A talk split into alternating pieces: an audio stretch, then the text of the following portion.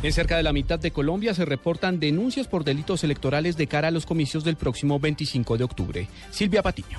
Son 11 los departamentos del país en los que más se han recibido denuncias por posible fraude electoral. La Unidad de Recepción Inmediata para la Transparencia, Uriel, ha recibido hasta el momento 1.124 de estas. Así lo explicó el ministro del Interior, Juan Fernando Cristo. 524 de ellas por propaganda electoral extemporánea que ha sido trasladados al Consejo Nacional Electoral. 151 por transhumancia electoral. 140 por fraude en inscripción de cédula. 133 por posible intervención en política y otras 95 claramente establecidas como intervención en política y 81 por corrupción a sufragante. Los uh, departamentos con más reportes son Tolima, Valle del Cauca, Antioquia, Bolívar, Atlántico, Nariño, Magdalena, Cundinamarca, Santander y Norte de Santander y Córdoba. Silvia Patiño, Blue Radio.